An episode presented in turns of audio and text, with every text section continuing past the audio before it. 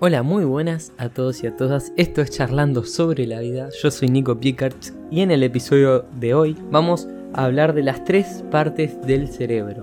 Así que empecemos. Durante los años 90 se llevaron a cabo muchísimos descubrimientos e investigaciones sobre las partes del cerebro y se descubrieron muchas cosas. Por eso los años 90 se los conocen como la década del cerebro un salto cuantitativo en el conocimiento científico que cambió algunos paradigmas que hasta ese momento eran válidos e indiscutibles. Y en ese momento existía un solo cerebro y no había evolucionado y había sido siempre el mismo. Pero después, en esos años, en la década dorada de las investigaciones del cerebro, se descubrió y se planteó esta teoría.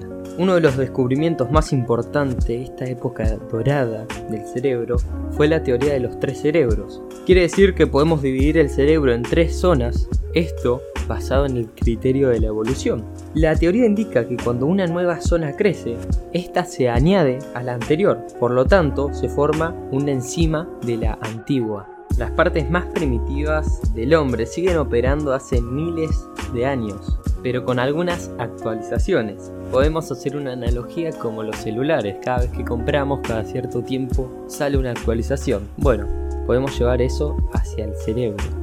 Junto a las nuevas partes, estas antiguas siguen operando en nuestro cerebro sin perder el protagonismo. No es que las nuevas partes que han surgido a través de la evolución inutilizaron a esta primera parte del cerebro, sino siguen operando todas juntas. Vale la pena destacar que las áreas antiguas de la mente son muy similares a la de nuestros primos entre comillas, los orangutanes, los chimpancéses o los gorilas, así como también a otras especies que compartimos una parte muy similar. Sin embargo, los seres humanos tenemos algo, otra parte del cerebro que no tienen ni los animales ni ninguna otra especie, que es una zona del cerebro que llamamos el neocórtex, que es lo que nos diferencia de todos. Bueno, empecemos con el cerebro más viejo, la parte más primitiva, conocido entre los científicos como el cerebro reptil o el cerebro reptiliano. Este se encarga de los instintos más básicos, los relacionados a la supervivencia, como por ejemplo la búsqueda de la comida, el deseo sexual, las peleas y el mecanismo de huir o pelear ante el peligro. Este cerebro no piensa, no siente emociones, simplemente reacciona ante las situaciones externas. También se encarga de las funciones fisiológicas involuntarias, entre ellas el control hormonal, la temperatura corporal, el hambre, la sed, la respiración. Cada vez que sentimos una amenaza en nuestro día a día, es este cerebro el que reacciona ante la situación, ante un insulto, ante una amenaza. Por ejemplo, si estás caminando y viene un perro a morderte, vos decidís si vas a huir o pelear, pero no lo pensás ni sentís una emoción. Es este cerebro que reacciona al instante y fue clave para la supervivencia y es el más viejo. Gran parte de nuestro comportamiento emana de esta zona del cerebro. Es lógico porque se ha mantenido más de 200 millones de años. El cerebro reptiliano contempla la necesidad de encontrar una pareja, de tener una casa, elegir a los líderes, comer y sobrevivir, porque eso necesitábamos al principio para poder mantener la especie y llegar a lo que somos ahora. Es como que los cerebros fueron por fases de evolución hasta llegar a ser lo que somos ahora, que estaríamos en la tercera fase. El segundo cerebro, o la parte media, que también se le llama sistema límbico, cerebro medio o cerebro emocional, está debajo de la corteza cerebral y está compuesta por la amígdala cerebral, el hipocampo y el tálamo. Los sentimientos de todos los mamíferos están en esta zona, sobre todo la agresión y el amor. En el caso de los seres humanos es el centro de afectividad, porque aquí se procesan todas y cada una de las emociones y sentimientos que tenemos, desde la depresión a la alegría, pasando por la angustia y el placer. Absolutamente cuando sentimos emociones, el sentir implica parte de este cerebro medio o cerebro emocional. Y por eso mucho hoy en día dicen que no se enseña a usar o no se enseña a ser inteligentemente emocional, esa inteligencia emocional. Y esto conlleva un trabajo de esta parte del cerebro muy fuerte. Hay que destacar la amígdala porque es fundamental ya que tiene la capacidad de, por ejemplo, reconocer el rostro de otra persona y saber si alguien es feliz o triste. Biológicamente muchos estudios han comprobado que esta parte del cerebro está mucho más desarrollada en las mujeres y muchos le dicen como el sexto sentido, pero cuando ves a una persona triste y la reconoces por el lenguaje corporal o te das cuenta es por esta parte del cerebro.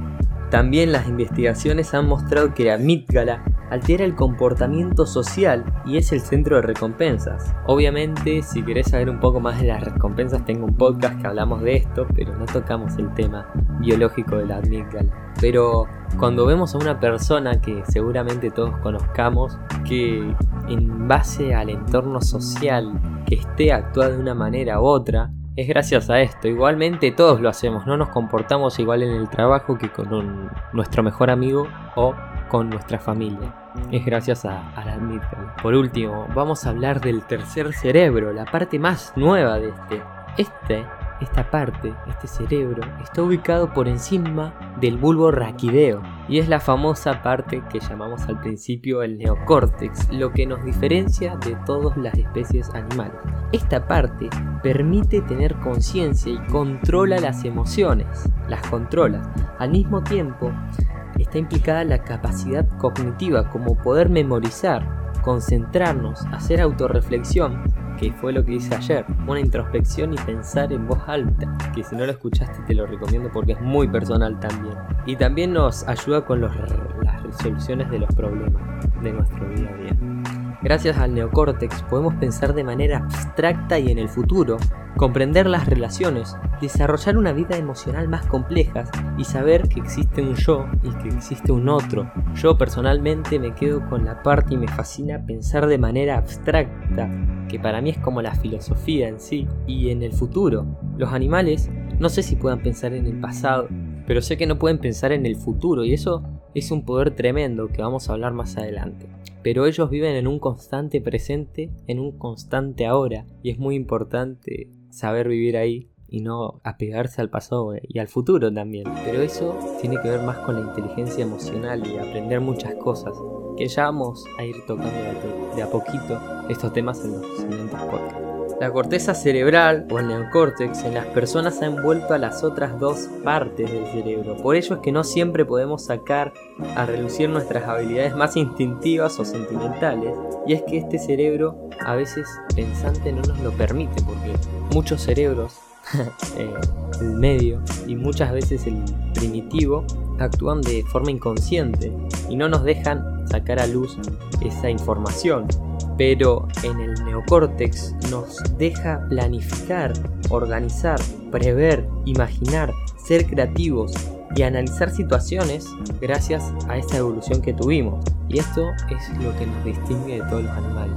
Gracias al neocórtex pudimos construir todo lo que hemos construido hasta ahora.